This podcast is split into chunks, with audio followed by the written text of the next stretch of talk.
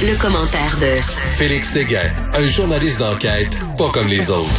Félix, je l'ai dit tantôt et je vais le répéter. À Ottawa, les paramédics doivent exercer leur métier sous escorte policière parce qu'ils se font lancer des roches. Et je te rappelle qu'ils ont aussi, la police a aussi saisi des armes. Euh, on a appris assez récemment que la police euh, de la colline parlementaire a procédé à certaines saisies. Aussi, on ne sait pas si ce sont des armes blanches ou encore des armes à feu. Ça veut dire qu'il y a des gens qui se promènent euh, sur ou près de la colline parlementaire armée. Euh, est-ce que ça a un lien avec les manifestants? On l'ignore. De toute façon, là, euh, tu as vu, là, aux dernières nouvelles, il semble y avoir une impasse complète dans la résolution euh, pacifique de ce problème de siège sur la colline à Ottawa, puisque le chef de police a dit qu'il a besoin d'aide et assez surprenamment que la solution pour euh, la fin du siège n'est pas une solution policière. As-tu entendu cette déclaration-là de Peter Slowly, euh, le chef de police d'Ottawa? Moi, euh, ça m'a assez surpris.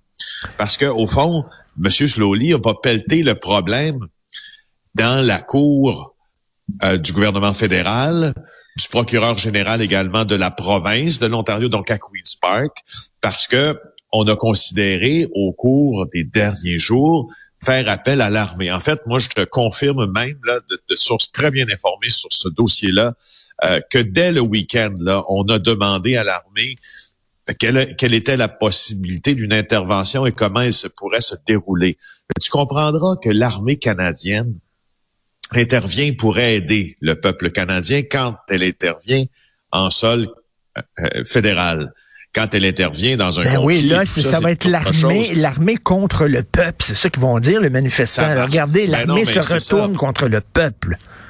Ben exactement. Puis tu imagines les les deux dernières fois là que où l'armée a été conscrite pour euh, intervenir euh, de manière là un, peu plus répressive dans des conflits. Ben il y a la crise d'octobre. Euh, et on, se rappelle que c'était le père de Justin Trudeau, hein, Pierre Elliott ben Trudeau, qui l'avait proclamé cette fois des mesures de guerre, mais à la demande aussi du provincial.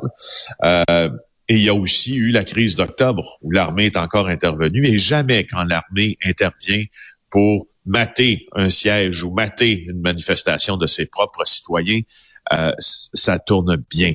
Alors, il y a beaucoup, ce que je comprends, c'est qu'il y a beaucoup de réticence politique à demander l'intervention de l'armée.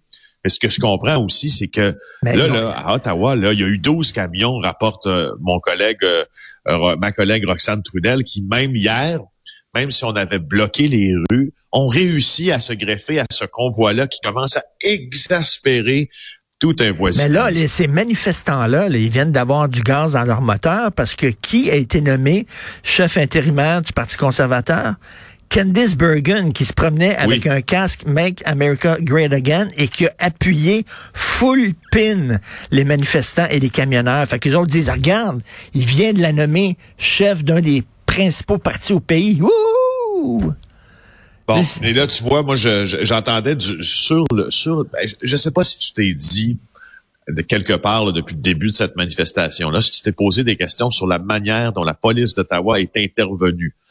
Euh, moi, je, peux te, confirmer, encore une fois, de très bonnes sources. Tu sais que c'est pas mal mon domaine, les affaires policières, les affaires criminelles, là, c'est mon fonds de commerce.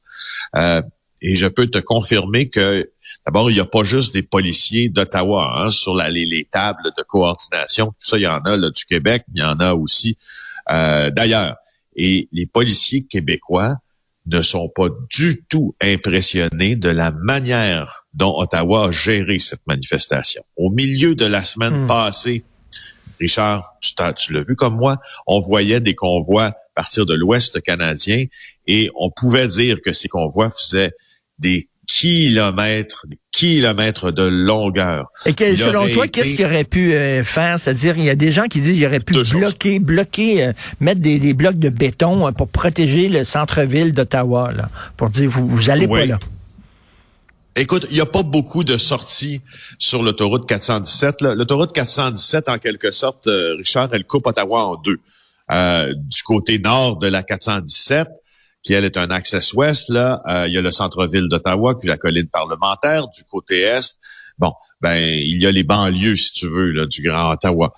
Et si tu décides de faire des contrôles aux sorties, ben et que tu refuses les gens qui n'ont pas d'affaires au centre-ville, là déjà là, les camionneurs sont obligés d'un peu passer tout droit tu les empêches pas de se rassembler, mais ils peuvent aller se rassembler, exemple, euh, je sais pas moi, à Canada euh, euh, ou à Orléans ou euh, donc dans les banlieues d'Ottawa. Donc tu coupes l'accès au centre-ville premièrement pour ne pas avoir le problème que tu as présentement, c'est-à-dire des mastodontes de plusieurs tonnes que tu ne peux pas vraiment déplacer outre qu'avec un autre mastodonte, puis qui possède l'autre mastodonte? C'est l'armée. Ben oui. Je, donc, donc, tu es pris à négocier une voie de sortie pour cette crise-là avec des gens qui veulent pas trop négocier.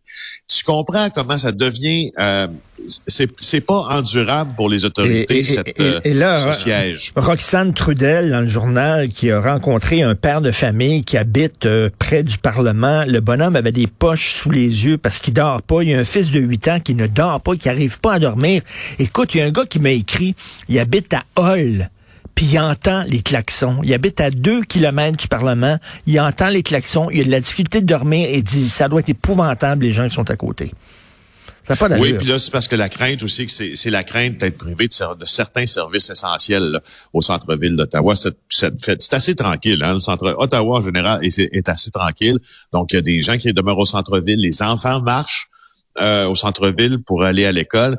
Et moi, je te dirais là, à ne pas négliger euh, aussi là euh, l'odeur là du diesel, les fumées qui s'émanent et qui ah s'échappent des pots d'échappement et l'odeur du diesel de combustion, ma foi, c'est un, c'est un, un, très mauvais cocktail. Puis je, je, mais est-ce qu'ils vont, je veux dire, est-ce qu'il y a quelqu'un qui va bouger? C'est ce que je me demande, tu sais. Écoute, ils n'ont pas le choix. Ils n'ont pas le choix d'envoyer l'armée euh, contre euh, contre des Canadiens.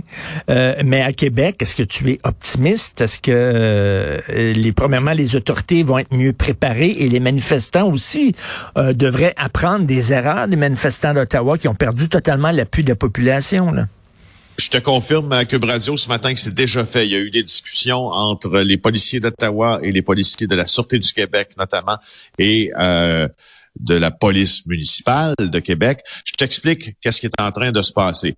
D'abord, le point sur les convois de camionneurs. Il y a plusieurs convois qui ont décidé, si tu veux, l'itinéraire d'origine pour finalement aller à Ottawa parce qu'ils réalisent qu'à Québec, ça va être assez difficile de se rendre où ils veulent et de disons comme l'organisateur de la Beauce le disait, jamais euh, hmm. la ville de Québec. Alors euh, déjà, la grande allée est fermée à la circulation automobile. Euh, je crois que c'est la rue Honoré Mercier aussi. Donc, donc la question de, de s'en aller devant le Parlement, ça fonctionne pas très bien.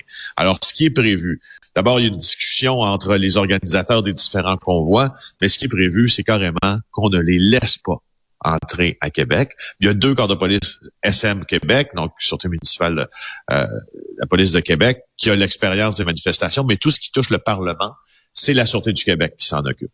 Alors là, euh, euh, et je, je, dois dire aussi que la Sûreté du Québec en matière de contrôle de foule, euh, me rapportait-on, là, a une expertise qui est reconnue mondialement. Donc, euh, c'est pas le pas des amateurs là, qui sont en train de faire le plan. Ben, c'est ça. à Québec, ils ont eu, on se souvient, le, c'était quoi, le G20, le G8, je sais pas trop quoi. Là, le G7, je pense. Oui, le G7.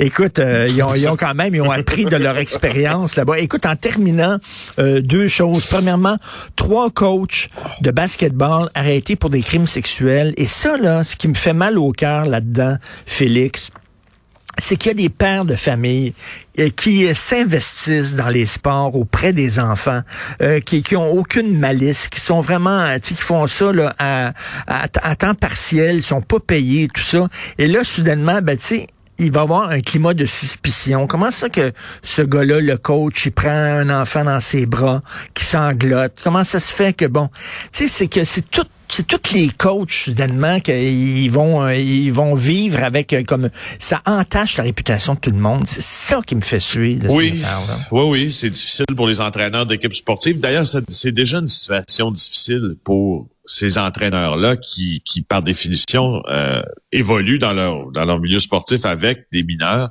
Alors là, à l'école secondaire Saint-Laurent, euh, les, je veux dire, moi ce qui, je veux dire, moi ce qui me ce qui me rejoint un peu là-dedans, c'est c'est trois entraîneurs du même programme.